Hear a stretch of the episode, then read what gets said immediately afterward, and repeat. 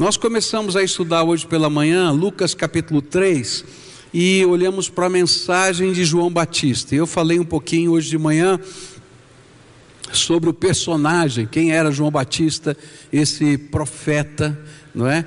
E depois de 400 anos de silêncio, então Deus levanta um novo profeta e esse profeta vem preparar o caminho do Senhor e de uma maneira assim é, chamativa esse profeta chega com roupas diferentes, comidas diferentes, num momento histórico e num contexto é, de, de grande vazio que a, a nação de Israel estava vivendo.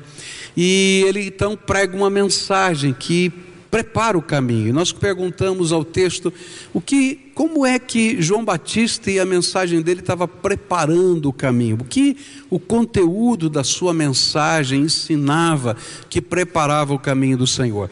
E pela manhã nós estudamos o primeiro aspecto dessa mensagem que foi o batismo, não é? Para arrependimento dos pecados. E aí nós estudamos aqueles quatro valores que, que eram da pregação do batismo de arrependimento, que envolvia a conversão, então uma mudança de ideia de que só pelo fato de eu ser descendente de Abraão, isso já era suficiente, porque na promessa de Abraão havia suficiência para a remissão de todos os pecados, porque se faltasse alguma coisa na nossa justiça, a promessa de Abraão era suficiente. Muitos criam, muitos judeus daquele tempo criam nisso. E ele diz: não, olha, se o rei e o reino não estiverem no seu coração, não tem justiça. E essa era a grande diferença dessa mensagem. E esse, essa, esse, essa conversão que buscava esse rei, esse reino no coração, envolvia o sentimento de que o dia do Senhor estava chegando e ninguém estava preparado e era preciso que os pecados fossem perdoados. E então, nesse arrependimento, vinha também a confissão de pecados. Eu falei que essa confissão era pública, antes de serem batizados, as pessoas falavam os seus pecados, diziam o que estava acontecendo na sua vida. E então, depois deveriam ser batizados, e esse batismo era algo assim inusitado no contexto do judaísmo, porque somente um pagão era batizado antes de ser circuncidado. E agora eles estavam dizendo: nós precisamos da mesma graça que um pagão precisa. E aí o batismo era o reconhecimento que não adiantava uma herança religiosa, mas era necessário um compromisso com Deus. Por isso o batismo nas águas é praticado até hoje, porque nós precisamos ter o nosso compromisso com Deus, a nossa própria a identidade, não apenas a herança paterna, familiar, mas nossa própria identidade. Depois olhamos para a quarta, quarto aspecto daquela mensagem que era ah, que não adiantava criar uma nova liturgia, era preciso que isso se transformasse em vida. E aí então ele vai começar a responder as perguntas. E eles perguntam: "Mas como é que vai transformar isso em vida?" Ele, olha, se você tem duas túnicas, não é? Se você tem comida, reparta. Ele não diz: "Ó, se você for rico, reparta". E ele vai falar: "Olha, a nova vida faz da gente gente boa, gente que tem um coração bom, gente que aprende a viver liberalidade simplesmente porque quer ser uma bênção na vida dos outros". Aí chegaram os publicanos e perguntaram: "E nós, né, somos cobradores de impostos. E ele assim, não, olha, você só vai cobrar o que foi estipulado. E eu expliquei isso hoje de manhã, que era uma coisa muito difícil, porque os cobradores de impostos faziam um leilão para comprar uma área onde eles podiam cobrar os impostos, e nesse leilão eles garantiam ao governo romano aquele valor. E então isso exigia que esses cobradores colocassem o valor que era pago aos romanos, quanto seria o salário deles para eles serem sustentados e quanto seria para cada pessoa o imposto. Então isso envolvia uma ética, uma transparência, uma, uma maneira de ser que, que seria é, é, incomum, ainda que fosse moralmente correto o que eles faziam, era imoral aos olhos de Deus. E aí então os soldados romanos dizem: nós nós, como é que vai ser? E aí João Batista disse para eles o seguinte: olha, não extorcam ninguém, não, vão, não pratiquem extorsão, não é? vocês é, precisam é, olhar para as pessoas de uma maneira diferente, sigam só a verdade, não, não aceitem falso testemunho e se contentem com o seu salário, com o seu soldo. E aí então a gente vai aprender o Senhor ensinando que essa nova vida envolve aspectos práticos de vida. E nessa praticidade a gente vai aprender que quando a gente tem o contentamento com aquilo que Deus nos dá, a gente aprende a viver humildade, mesmo que tenha poder, porque a gente se vê como servo de Deus em toda e qualquer circunstância para abençoar as pessoas. E a gente tem um compromisso irrefutável, inabalável com o Deus da verdade e com a verdade de Deus em todas as circunstâncias. Mas não termina aí a mensagem de João Batista. E hoje à noite eu queria continuar e basear a minha meditação nos versículos 15 a 18 de Lucas capítulo 3. Lucas 3, versículos 15 a 18, onde a palavra do Senhor vai nos dizer assim: O povo estava em grande expectativa, questionando em seu coração se acaso João não seria o Cristo. E João respondeu a todos: eu os batizo com água, mas virá alguém mais poderoso do que eu, tanto que não sou digno nem de desamarrar as correias das suas sandálias. E ele os batizará com o Espírito Santo e com fogo. E ele traz a pá em sua mão, a fim de limpar a sua eira e juntar o trigo em seu celeiro, mas queimará a palha com fogo que nunca se apaga. E com muitas outras palavras, João exortava o povo e lhe pregava as boas novas. Segundo aspecto da mensagem de João Batista, tremendo, prepara o caminho do Senhor, é que só o Cordeiro de Deus que tira o pecado do mundo, só o Cordeiro de Deus que nos dá a salvação, tem o poder de cumprir uma promessa do Velho Testamento, de batizar as pessoas com o Espírito Santo de Deus. E o que eu quero estudar com vocês nessa noite é o que é o batismo do Espírito Santo de Deus na nossa vida. Como é que funciona isso? Como é que a gente recebe esse batismo? Como é que esse batismo se multiplica em graça na nossa vida? Porque essa era a mensagem distintiva de João Batista. Ele estava dizendo que ia chegar um tempo em que aquelas promessas que estavam lá no Velho Testamento iriam acontecer nesse tempo dos dias do Senhor, que ele estava preparando o caminho. Lucas deixa claro que João Batista sempre anunciou que ele não era o Messias. O Cristo esperado, ele não era essa pessoa. Ele era o profeta que prepararia os corações para receberem com fé o Messias. Porque só Jesus, através da cruz, poderia remir os nossos pecados.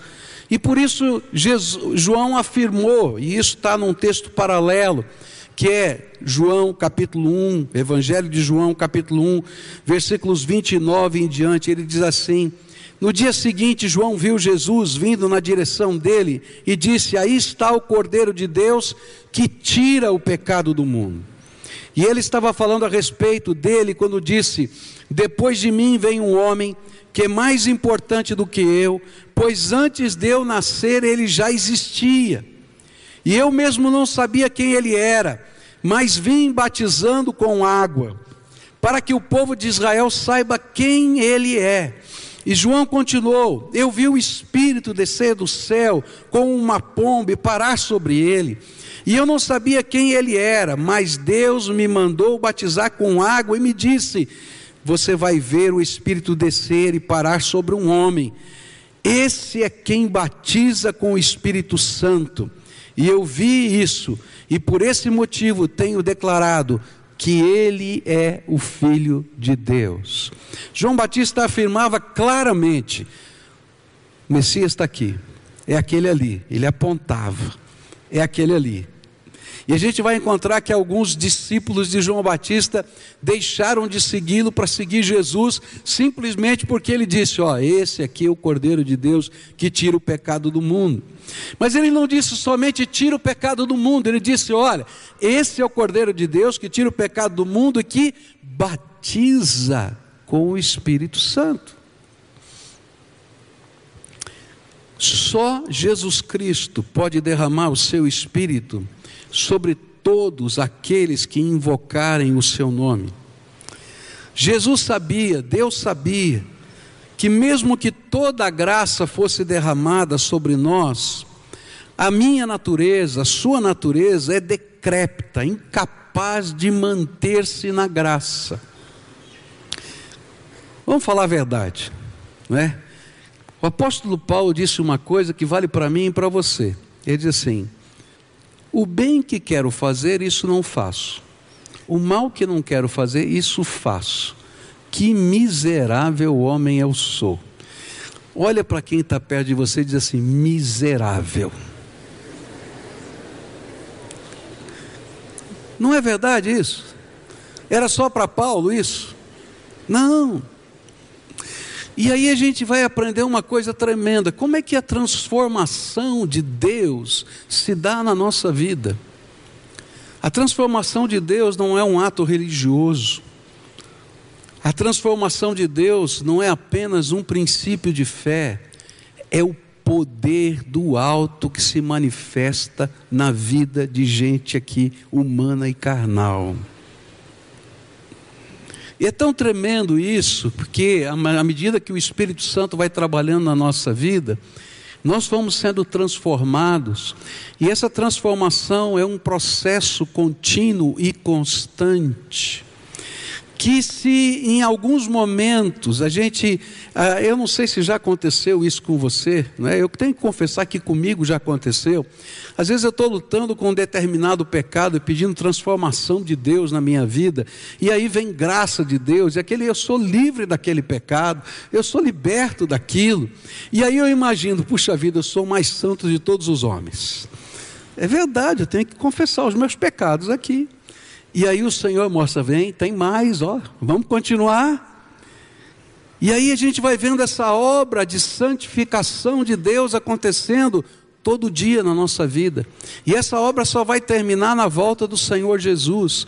Mas tudo isso está acontecendo porque Jesus, aquele que tira o pecado do mundo, que nos perdoa, derrama o seu espírito e cumpre as promessas do Antigo Testamento. Jesus cumpriu promessas, por quê? No Antigo Testamento, só três pessoas tinham o privilégio de receber o Espírito Santo, de serem mergulhados na unção do Espírito Santo. No Velho Testamento, as três pessoas que eram os ungidos de Deus, mergulhados, untados, envoltos no Espírito Santo, eram o sacerdote, o profeta e o rei. Esses eram os três personagens do Velho Testamento que, de uma maneira diferenciada, Deus dava uma unção o profeta, ele falava aquilo que era a vontade de Deus, eram pregações, mas às vezes eram vaticínios, eram profecias a respeito do futuro, era o discernimento do coração, e isso era uma ação reveladora do Espírito. O sacerdote fazia o papel de intercessão, mas ele usava também o urim e o tumim, e através dessas pedras, ele podia dar discernimento para as pessoas através do Espírito Santo. E o rei, se fosse um rei segundo o coração de Deus, ele recebia uma unção para conduzir o povo na direção de um futuro melhor e para servir a Deus em todas as circunstâncias. Mas houve uma promessa no Velho Testamento, no livro de Joel, capítulo 2, versículos 28 e 29. E essa promessa diz assim: O Senhor diz ao seu povo: Depois disso eu derramarei o meu espírito sobre todas as pessoas. Os filhos e as filhas de vocês anunciarão a minha mensagem. Os velhos sonharão e os moços terão visões. Até sobre os escravos e as escravas eu derramarei o meu espírito naqueles dias. E havia no coração do povo uma esperança, um sonho. Quando isso vai acontecer? Quando o Messias chegar.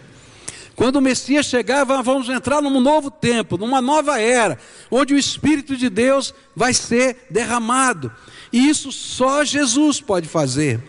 Jesus queria que uma nova natureza fosse implantada em nós, e a única maneira de termos uma nova natureza espiritual é se o Espírito de Deus habitar o nosso coração. E é por isso que a Bíblia usou como símbolo o batismo. Batismo significa mergulhar. A palavra era, o sentido clássico da palavra é mergulhar na água. E a ideia do batismo no Espírito Santo é fazer com que a gente entenda o que Deus está fazendo. Nós estamos sendo pegos pela graça de Deus, sendo lavados no sangue de Jesus, e o Senhor nos banha, nos derrama, nos envolve, nos imerge no seu Espírito Santo. E somos envolvidos pelo seu Espírito Santo. E o Espírito de Deus começa a atuar na nossa vida. E por causa dessa atuação de dentro para fora, uma nova natureza de Deus implantada em nós se revela através de nós. Ele então nos cela para a vida eterna mas ele também se derrama em nós e através de nós nos lugares em que estamos. E nós passamos a ser povo de Deus, onde o Espírito de Deus habita dentro de nós. E aí existem uma série de promessas que tem a ver com esse batismo do Espírito Santo. Quando o Espírito Santo vem e nos batiza, e ele se derrama sobre nós e nos envolve dessa maneira que só Jesus pode dar. O sentimento de que nós estamos sozinhos nesse mundo desaparece. A gente falou agora há pouco, né? Ele disse: Eis que estou convosco todos os dias até a consumação dos séculos. Mas a palavra de Deus diz que Jesus agora está com um novo corpo glorificado, sentado à direita do, do Pai. Então quem está conosco todo o tempo? É o Espírito Santo. E ele disse: Olha, não vos deixarei órfãos, vou, mandar um outro consolador, o Espírito do Pai, que vai ensinar todas as coisas. E diz João 14: diz assim: Eu pedirei ao Pai, e ele lhe dará outro auxiliador, o Espírito da Verdade, para ficar com vocês para sempre. O mundo não pode receber esse Espírito, porque não o pode ver, nem conhecer, mas vocês o conhecem, porque ele está com vocês e viverá em vocês. Mas o auxiliador, o Espírito Santo que o Pai vai enviar em meu nome, ensinará a vocês todas as coisas e fará com que lembrem de tudo o que eu disse a vocês. Sabe, Há uma coisa tremenda que Deus está fazendo quando eu me entrego na, nas mãos dEle e recebo esse batismo, não só das águas, mas essa imersão do Espírito na nossa vida. Deus começa a trabalhar de dentro para fora. E Deus começa a revelar coisas na nossa vida. Eu acho tremendo isso. Quando eu digo aqui para vocês que Deus fala, Ele fala aqui dentro da alma da gente, Ele dá direção, a gente pergunta coisas práticas, e o Senhor fala para a gente o que a gente pode fazer, Ele nos ensina o que é certo e, é, e, e errado, Ele nos, nos ajuda a tomar decisões das mais diversas áreas, inclusive de negócios. Por quê? Porque Ele é o nosso conselheiro, o nosso auxiliador, ele não nos deixou órfãos, Ele está do nosso lado e Ele está dentro de nós. Essa é a ideia que a palavra está dando quando a gente fala sobre batismo. Batismo é essa imersão na graça de Deus. Mas ele não apenas é conselheiro e ajuda quando nós somos assim envolvidos na graça do Espírito, mas ele também derrama poder sobre a nossa vida. E Atos capítulo 1 vai dizer exatamente isso. Pois de fato, João batizou com água, mas daqui a poucos dias vocês serão batizados com o Espírito Santo. Porém, quando o Espírito Santo descer sobre vocês, vocês receberão poder e serão minhas testemunhas em Jerusalém, em toda a Judéia e Samaria e até nos lugares mais distantes da terra. Há algo tremendo de Deus que está acontecendo quando você tem essa imersão da, na graça e o Espírito Santo de Deus se derrama sobre a tua vida e você é batizado por esse Espírito. Você não tem apenas o professor particular que está ensinando você a interpretar as Escrituras e a enxergar a vida com seus olhos, mas ele derrama poder sobre você. E algumas coisas vão acontecer simplesmente porque o poder de Deus está sobre a tua vida. Você vai orar por pessoas e Deus vai responder. E não é o teu poder, nem a tua sabedoria, nem a tua força, é o poder do Espírito. Em determinados momentos, Deus vai falar e vai te dar a mensagem certa na hora certa. E de certo você já deve ter vivido isso, porque é poder do Espírito Santo. Você não é, quem sabe, um grande pregador, não tem estudado teologia e tantas outras coisas, mas o Espírito Santo vem e te usa poderosamente, e você percebe que a palavra de Deus está fluindo da tua boca e tocando os corações. Esse é o poder que vem do alto. Em algumas situações você vai deparar-se com pessoas endemoniadas e você sabe que a tua palavra não tem poder, não tem força, não tem nada. Você vai lá e repreende em nome de Jesus, o demônio sai. Porque é poder do alto que foi derramado sobre a tua vida através do Espírito Santo dentro de você.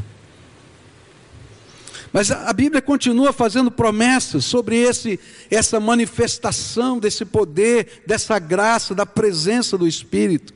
E lá em João 16, ah, o Espírito Santo é nos dado para que nós participemos da sabedoria de Deus. E diz assim: Eu falo a verdade quando digo que é melhor para vocês que eu vá, pois se eu não for, o auxiliador não virá. Mas se eu for, eu enviarei a vocês. E quando o auxiliador vier, ele convencerá as pessoas do mundo de que elas têm uma ideia errada a respeito do pecado e do que é direito e justo, e também do julgamento de Deus. Porém, quando o Espírito da verdade vier, ele ensinará toda a verdade a vocês. O Espírito não falará por si mesmo, mas dirá tudo o que ouviu e anunciará a vocês as coisas que estão para acontecer. E ele vai ficar sabendo o que tenho para dizer e dirá, dirá a vocês, e assim ele trará glória a mim. Gente, eu não tenho tempo aqui para falar cada uma dessas frases de Jesus, mas ele está dizendo: olha, esse Espírito vai convencer vocês, esse Espírito vai dar discernimento do que é que o curso desse mundo que está debaixo da autoridade de Satanás está fazendo, e a gente vai dizer: não, essa não é a visão de Deus para essa terra, e a gente vai entrar em confronto com isso. Mas não somente isso, a gente vai poder ter discernimento, vai poder receber orientação até antecipada de Deus, porque é o Espírito de Deus que está atuando dentro da nossa vida. Mas tem uma coisa que para mim é tremenda que está em 1 Coríntios capítulo 3, versículo 16, que é o cerne do entendimento do que é o batismo do Espírito Santo.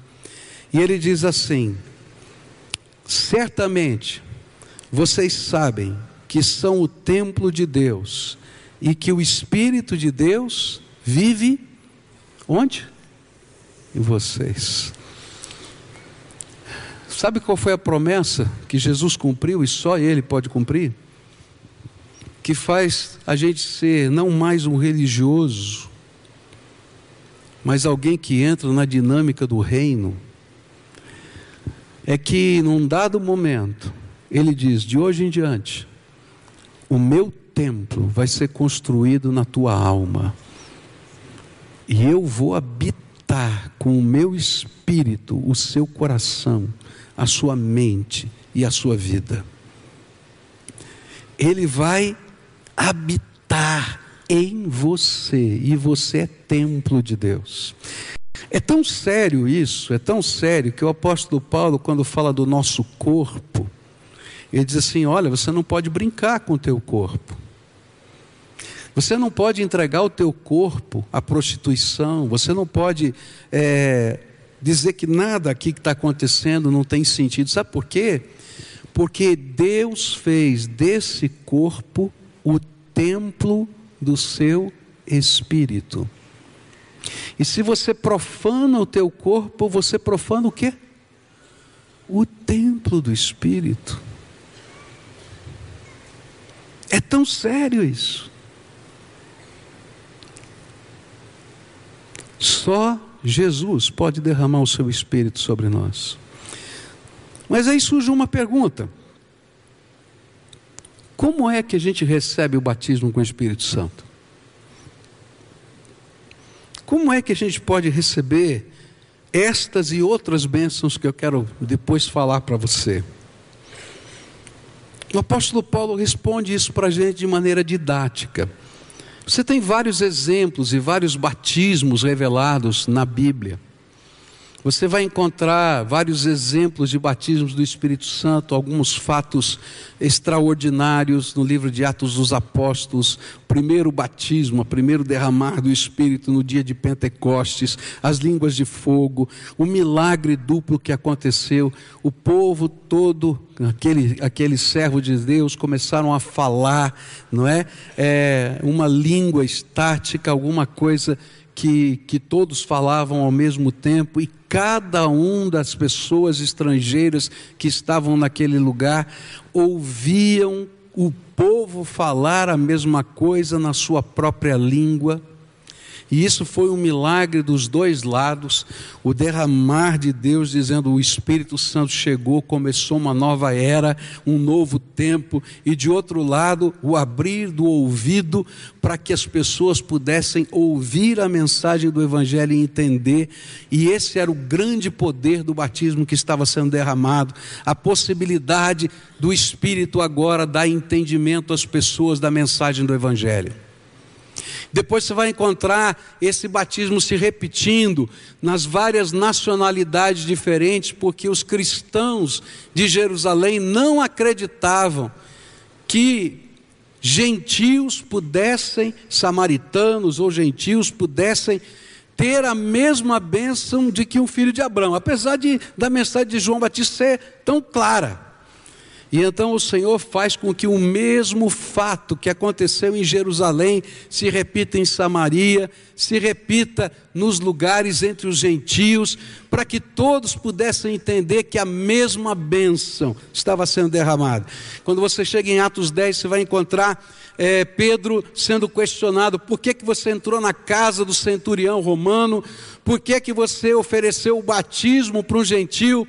E ele disse assim: como eu podia não oferecer o batismo nas águas? Quando naquele mesmo instante que eu estava pregando, a mesma coisa que tinha acontecido conosco aqui em Jerusalém, aconteceu lá também. Se o Senhor não lhes negou o Espírito Santo, como é que eu poderia negar a água? E aí ele vai trabalhando. Mas é o apóstolo Paulo que ensina didaticamente à igreja como é que isso acontece. Quando o Espírito Santo entra na nossa vida? Como é que a gente faz para viver debaixo dessa dimensão, dessa graça?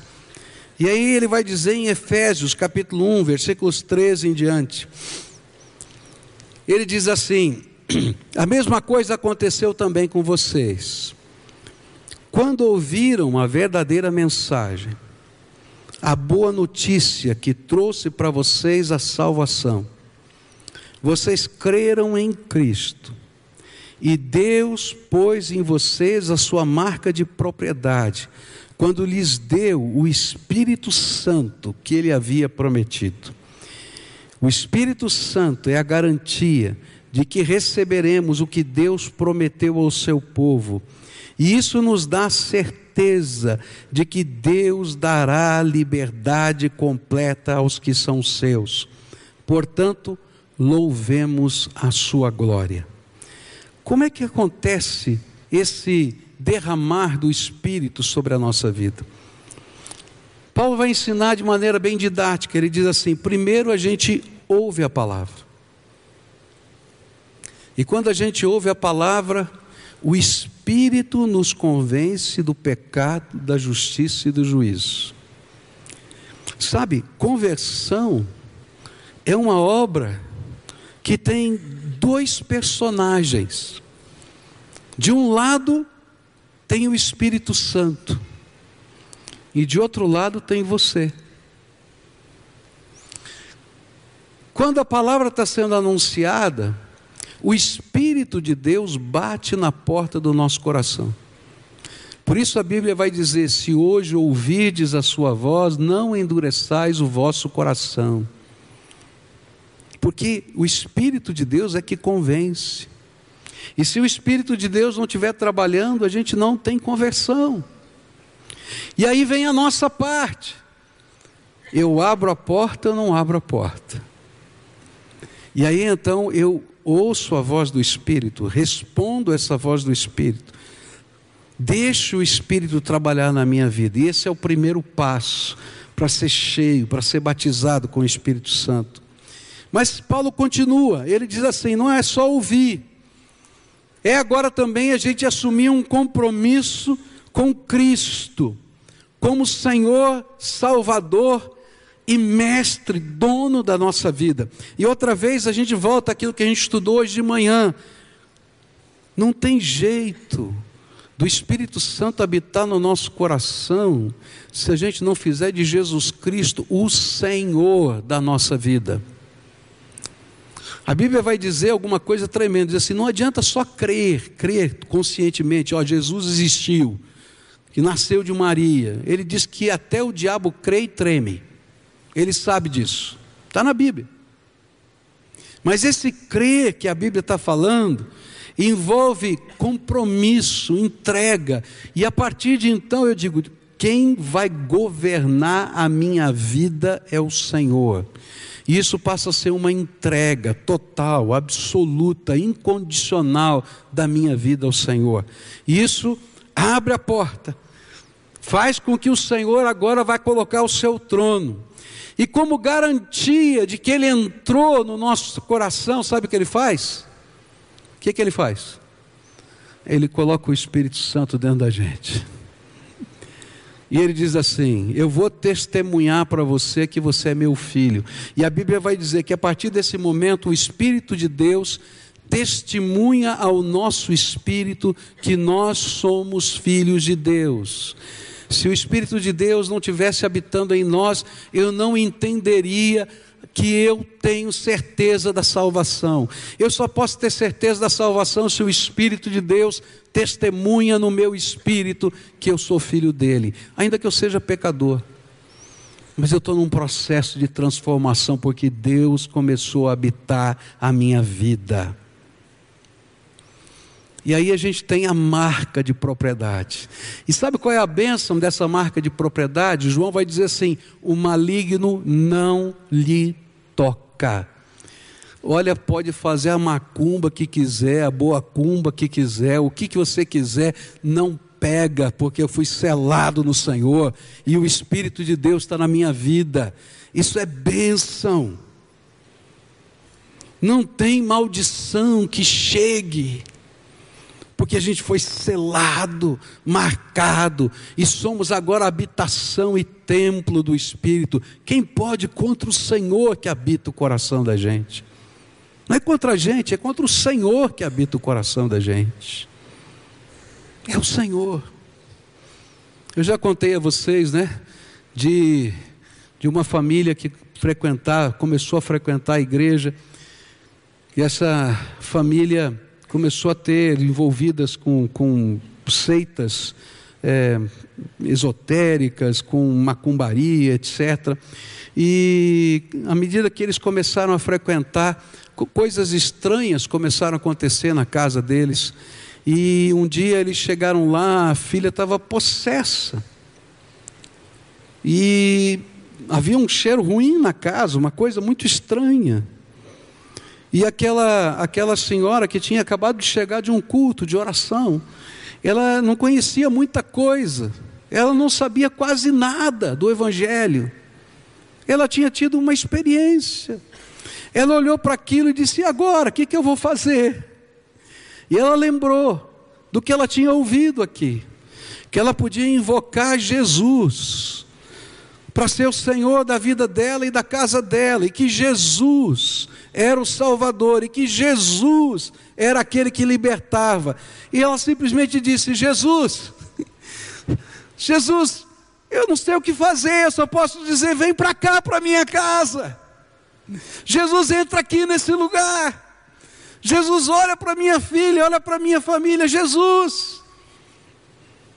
Sabe por que eu estou falando isso? Porque a unção do Espírito é tremenda e Deus nos dá, é presente. E naquele dia a filha dela foi liberta, porque uma pessoa que não conhecia nada das Escrituras ainda, estava um bebezinho, já tinha sido selado pelo Espírito Santo da promessa. Mas sabe, tem um problema. Muita gente para aqui na leitura de Efésios. E se contenta só com isso. E eu queria dizer que quem para aqui na leitura de Efésios e se contenta só com isso está perdendo e está perdendo muito. Depois de Paulo dar essa dica maravilhosa de como a gente é batizado no Espírito Santo, ele vai ensinar para a gente um segredo, que às vezes fica esquecido, e que a gente não leva a sério. E ele diz assim, a partir do verso 17 até o verso 23 do capítulo 1 de Efésios, e eu vou daqui a pouquinho lê-lo ele começa a fazer uma oração. E essa oração é tremenda. Ele diz assim: Peço que o Deus de nosso Senhor Jesus Cristo, o glorioso Pai, lhes dê espírito de sabedoria e de revelação no pleno conhecimento dele. Oro também para que os olhos do coração de vocês sejam iluminados a fim de que vocês conheçam a esperança para a qual ele os chamou e as riquezas da gloriosa herança dele nos santos, e a incomparável grandeza do seu poder para conosco, os que cremos, conforme a atuação da sua poderosa força. E esse poder ele exerceu em Cristo, ressuscitando-o dos mortos e fazendo-o assentar-se à sua direita nas regiões celestiais, muito acima de todo governo e autoridade, poder e domínio e de todo nome que se possa mencionar, não apenas nesta terra, mas também na que há de vir e Deus colocou todas as coisas debaixo de seus pés e o designou cabeça de todas as coisas para a igreja, que é o seu corpo, a plenitude daquele que enche todas as coisas em toda e qualquer circunstância. Quando Paulo termina de explicar sobre isso, ele diz assim: Mas eu queria fazer uma oração por vocês. Porque tem muito mais de Deus para vocês. Tem muito mais de Deus para vocês. Se você esquecer tudo mais que eu falei até agora, tá? Lembra só disso. Tem muito mais de Deus para você. E ele começa a orar assim: Senhor, abra os olhos desse povo para entender a grandeza do teu poder. Sabe, o Espírito Santo fez de você o templo. Mas há alguma coisa tremenda que ele quer fazer agora. Ele quer dominar toda a sua vida. Ele quer encher completamente você. Ele quer que você tenha experiências tremendas no poder dele e na graça dele. Ele quer que você não se contente apenas com aquilo que você recebeu na sua salvação, mas que você busque a unção dobrada, triplicada, quadruplicada. Sabe por quê? Porque Deus é infinito. Você não vai esgotar a grandeza e o poder de Deus na tua vida. Se você esqueceu tudo mais, lembra disso. Deus tem mais para você. Deus tem mais para você. Deus, naquele dia em que Ele sela você com o Espírito e derrama o seu Espírito, e o Espírito entra na sua vida, por isso que eu chamo de batismo, porque é o dia que Ele entra e faz de você o templo. Ele te dá pelo menos um dom do Espírito, para você começar alguma coisa mas tem dons insondáveis de Deus. Tem graça que Ele quer derramar que você ainda não experimentou.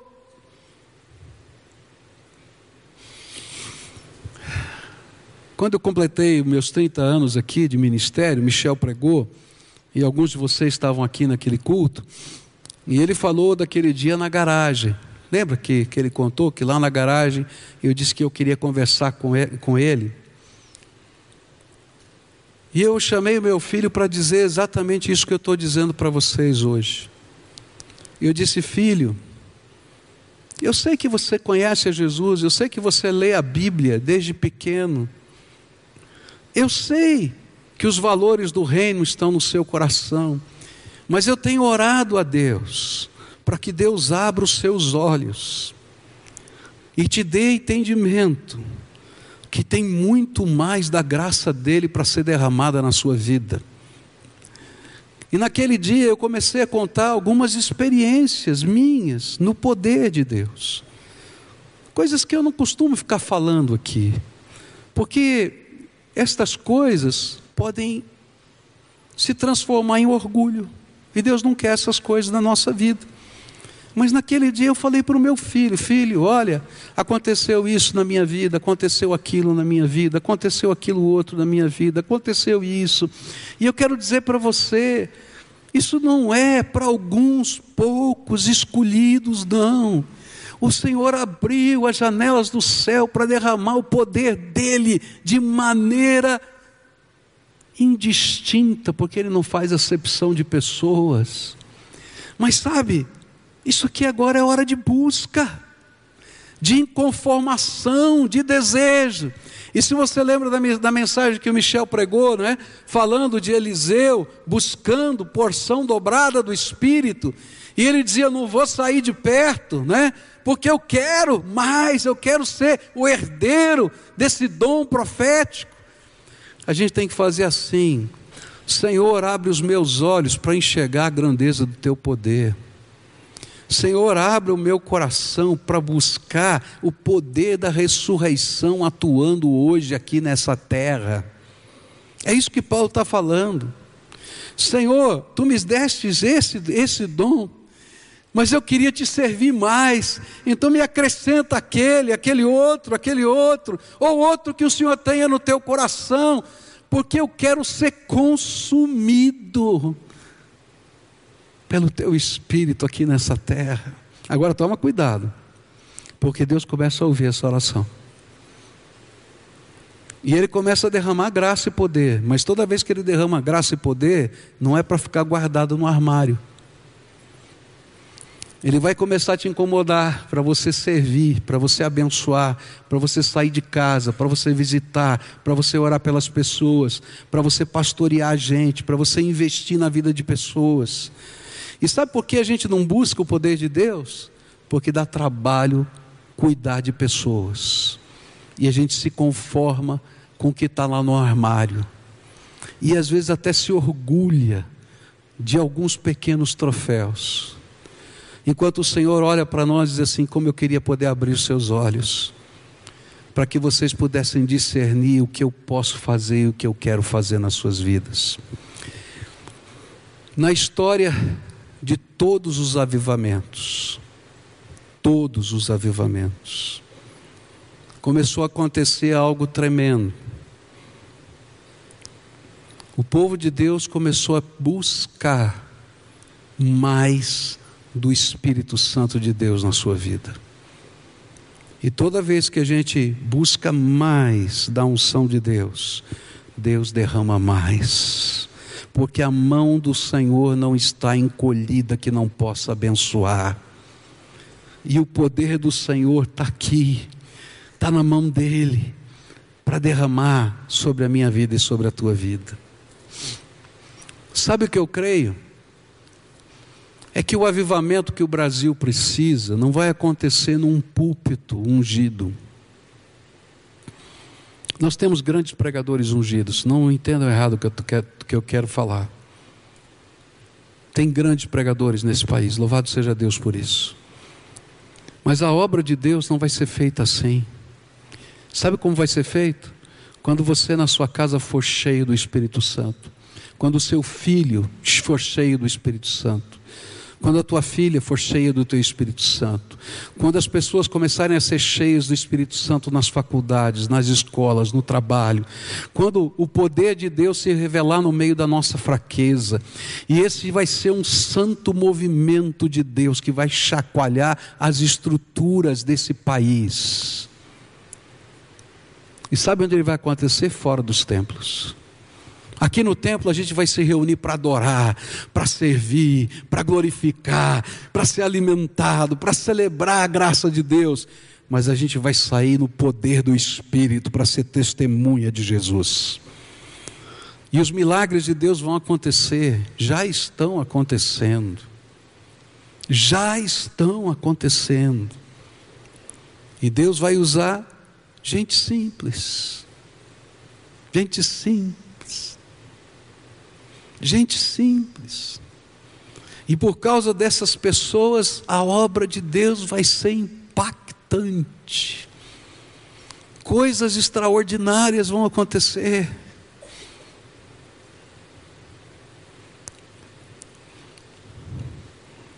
Você recebe o batismo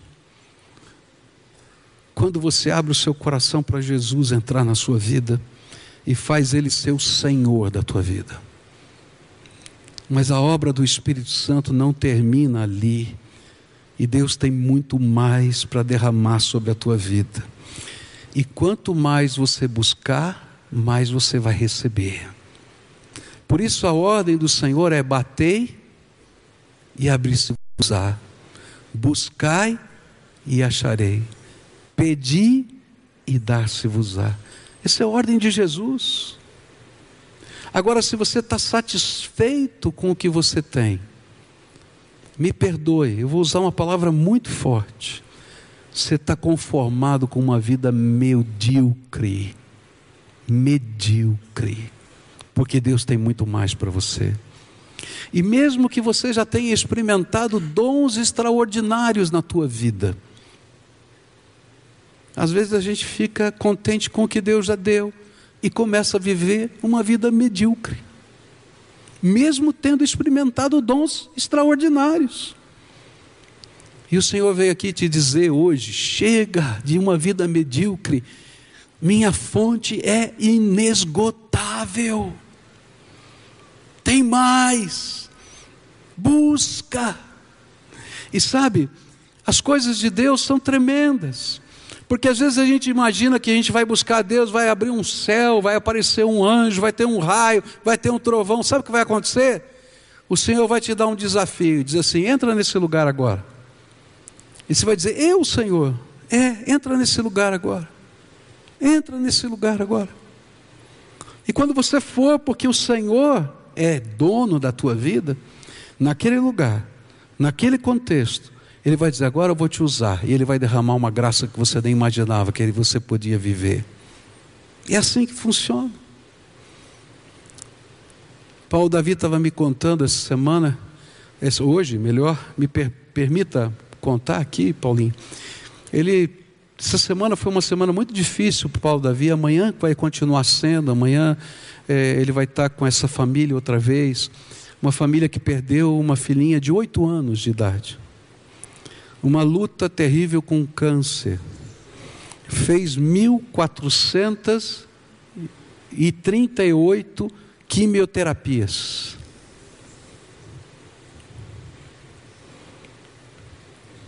Pode imaginar. E estava no hospital já, no final. E aquela luta do nosso coração, né? Senhor, nós queríamos que o Senhor curasse. E a gente fica pensando nos milagres. E aí ele estava lá acompanhando, ele ficou oito dias no hospital. Esse é um homem de Deus, a gente tem que honrar quem honra, né? Oito dias ele ficou com essa família no hospital. Ele entrava no quarto, saía do quarto, entrava no quarto, saía do quarto. E na quarta-feira ele estava no corredor, orando. E o Espírito de Deus falou com ele: Olha, entra lá, que você vai dar uma mensagem. E a mensagem que você vai dar é que eu estou vindo agora buscar essa menina. Aí ele se viu como Isaías falando, não é? Com o rei Ezequias. Eu queria levar outra mensagem. E aí ele entra no quarto e fala para a mamãe: Eu estava lá e o Senhor me disse que Ele está vindo agora buscar a sua filha. Você quer perguntar alguma coisa? Ela disse: Não. E quando ela acabou de dizer não, a menina veio a falecer. Você vai dizer, mas que coisa esquisita é essa? Mas sabe o que é isso? É o Espírito Santo de Deus agindo. Filho, eu não curei a tua filha, mas eu não perdi o controle, porque eu já preparei a vida eterna para ela. E você pode descansar, porque ela está na palma das minhas mãos. Isso não é coincidência, é graça do Espírito. Agora, o poder do Espírito não vai se revelar quando você está sentado só na tua casa, olhando a televisão, não vai acontecer quando você estiver em missão, dizendo: Senhor, pode usar a minha vida, eu quero ser instrumento teu, virar palavra de Deus, virar poder de Deus. Algumas coisas serão, algumas vezes serão curas tremendas, algumas vezes serão intervenções tremendas, algumas vezes será palavra de consolo e de ânimo. Porque nesse mundo nós temos aflições, mas tem de bom ânimo. Jesus disse: Eu venci o mundo. E quem vai ser o emissário de Jesus nesse contexto? Aqueles homens e mulheres cheios do Espírito Santo de Deus. Não se conforme com o que Deus já te deu. Se você esquecer tudo, lembra disso. Não se conforme com o que Deus já te deu. Tem mais. Tem mais. Tem mais. Tem mais. Tem mais. Eu sonho com um dia em que a gente não precise pregar uma mensagem como essa. Que a gente possa olhar pelos cantos dessa igreja, nas ruas, nos trabalhos, nas lojas, e encontrar um povo cheio do Espírito Santo, fazendo diferença, ministrando não só a palavra, mas os sinais de Deus que comprovam a palavra. Eu estava orando essa semana e perguntando para Deus, Senhor, como é que funciona essa questão? E aí o Senhor foi me respondendo nas Escrituras uma coisa tão tremenda e disse assim: Vocês são o sinal que eu deixei nessa terra. Os sinais de Deus são manifestos nessa terra através das nossas vidas. Por favor, não se conforme com o que você já tem. Tem mais para você. Fica de pé agora para a gente orar ao Senhor. Vamos orar juntos?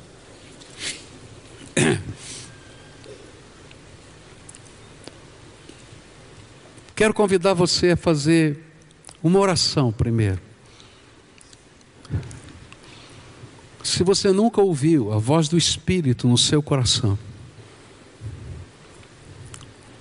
porque a Bíblia garante para a gente que o Espírito de Deus testifica ao nosso espírito que nós somos filhos de Deus.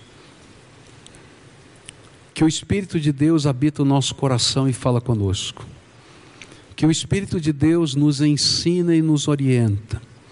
Que o Espírito de Deus nos dá discernimento para a vida. Então, se você ainda não ouviu a voz do Espírito no seu coração, você precisa ser batizado com o Espírito Santo de Jesus. E aí os passos são simples. Primeiro você vai ouvir essa palavra que foi anunciada, E você vai se comprometer com essa palavra e vai dizer: Senhor Jesus, eu quero que o Senhor entre no meu coração e na minha vida. E eu quero, Senhor, que o meu coração seja o templo do teu Espírito. Eu quero, Senhor, estar debaixo do teu governo. E que o sangue que o Senhor verteu na cruz do Calvário me purifique de todo pecado. Clama ao Senhor. E a palavra de Deus diz que Ele vai ouvir essa oração. E Ele vai responder agora. Ele não vai responder amanhã, Ele vai responder agora. Nessa hora, o céu está se abrindo. Em nome de Jesus, isso está acontecendo agora. O céu está se abrindo e Ele está visitando pessoas. E hoje você vai ouvir a voz do Espírito no seu coração. O Espírito de Deus vai começar a habitar aí dentro de você. Se isso já aconteceu na tua vida, louvado seja Deus. E eu creio que na maioria das pessoas que estão aqui isso já aconteceu. Então a mensagem que eu tenho para você é: por favor, não se conforme, porque Deus tem mais para você. Qual foi a última vez que o poder de Deus fluiu através da tua vida? Qual foi a última vez? Queridos, o Senhor quer fluir na tua vida com poder todo dia, toda hora. Busca mais, busca mais. Quais são os dons que Deus já te deu? Louva a Deus pelos dons que Deus já te deu. Agora ele tem outros dons que ele quer derramar. Agora ele só vai derramar conforme a palavra, a parábola dos talentos, se você souber usar. Porque se você enterrar o seu dom, até o que você tinha, ele tira. Não está isso na Bíblia? Agora, se você usa um pouquinho, não é? Ele deixa o que tem, é o que você consegue, é o que você quer. Agora, se você quer servir, se você quer se dispor, se deixar queimar pelo poder do Espírito, então, queridos, o Senhor vai derramar mais poder sobre a tua vida. Mas aí você tem que estar disponível para Ele te usar. E Ele não vai usar no templo. Se você está pensando que Ele vai usar só aqui, nessas funções aqui, querido, Ele vai te usar aqui, louvado seja Deus, a gente faz tudo pela obra do Espírito, mas Ele quer te usar lá fora. Ele vai te usar lá no teu trabalho, Ele vai te usar na tua, na tua vizinhança, Ele vai usar na tua célula. Queridos, essa igreja está precisando de homens e mulheres que queiram servir. Nós chegamos a ter 500 células agora. Eu falo isso com vergonha, porque é um número pequeno. E sabe por quê? Porque se a gente só tem 500 células, porque eu não tenho líderes. E eu fico olhando aqui, só aqui. Eu conheço um monte de gente que tinha condição de ser líder, mas não é líder, porque está enterrando o seu dom. E é na dinâmica de a gente usar, que a gente busca o poder para ministrar na vida das pessoas. Eu estou orando a Deus para que haja uma revolução espiritual de meninos, meninas, jovens, senhores, senhoras, que essas células estejam acontecendo, esses grupos pequenos lá no trabalho, sei lá onde, de gente cheia do Espírito, porque a boca fala do que o coração está cheio. Se o coração estiver cheio, ninguém segura você não. Ninguém segura você. E é no meio disso que o Senhor vai derramar mais graça. E eu queria orar com você hoje. Eu quero pedir para Deus derramar o mais sobre você. Mas tem uma condição. Tem uma condição. Você vai se deixar usar? Você vai se deixar usar? Você está disponível? Você vai buscar isso? Porque isso não é uma liturgia que vai sair um poder da minha mão e vai derramar sobre a sua. Isso vem do trono de Deus. Vem do trono dele. E sabe, Os dons mais preciosos que aconteceram na minha vida vieram do trono de Deus para mim. Ninguém pôs as mãos sobre mim, não. Veio do Senhor. Alguns sim, foi através da imposição das mãos. Porque Deus às vezes faz assim. Mas eu tive que crescer indo ao trono de Deus e me derramando de novo, e de novo, e de novo, e de novo. E algumas vezes Deus teve que puxar minha orelha porque eu tinha alguns dons enferrujados. Ele dizia para mim: Você está pedindo mais, você não está usando nem o que eu te dei. Reaviva o dom que eu coloquei em você. Lembra desse texto na palavra, Paulo falando a Timóteo? Reaviva o dom que eu coloquei em você. Você quer mais? Começa com o que você já tem. Senhor Jesus, nós todos estamos em pé na tua presença.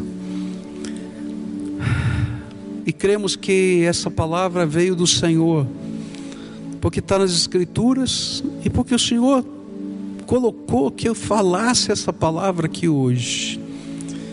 E eu quero te pedir, Senhor, faz algo extraordinário no meio do teu povo. Revela a tua presença Coloca fome e sede do teu espírito. Coloca, Senhor, um desejo ardente demais.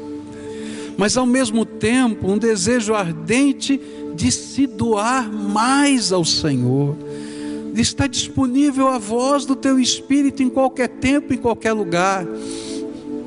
A praticar os gestos da tua graça porque a tua palavra diz lá em 1 Coríntios, Senhor, que o Senhor derrama dons, que o Senhor derrama ministérios, mas que o Senhor derrama energias ou operações do teu espírito, e que tudo isso é obra do teu espírito. Às vezes nós só olhamos para os dons e nos esquecemos que o Senhor quer que os dons estejam nos ministérios. Às vezes a gente só olha para os ministérios e esquece que nós somos instrumentos do Senhor para qualquer lugar e qualquer tempo, e essas são as operações. Quando o Senhor diz, filho, agora se levanta e faz isso. E naquela hora a gente é instrumento de Deus. Oh Pai, abre os nossos olhos, abre os nossos olhos para que a gente conheça a grandeza do Teu poder. Abre os nossos olhos para que a gente conheça, Senhor, a Tua majestade, a Tua glória. Que a gente possa perceber que Tu és o cabeça sobre todas as coisas. E nós somos emissários daquele que é o cabeça sobre todas as coisas. Fala conosco, Senhor, e aviva-nos, aviva-nos, é aquilo que eu te peço, em nome de Jesus. Amém, amém. Adore ao Senhor junto conosco.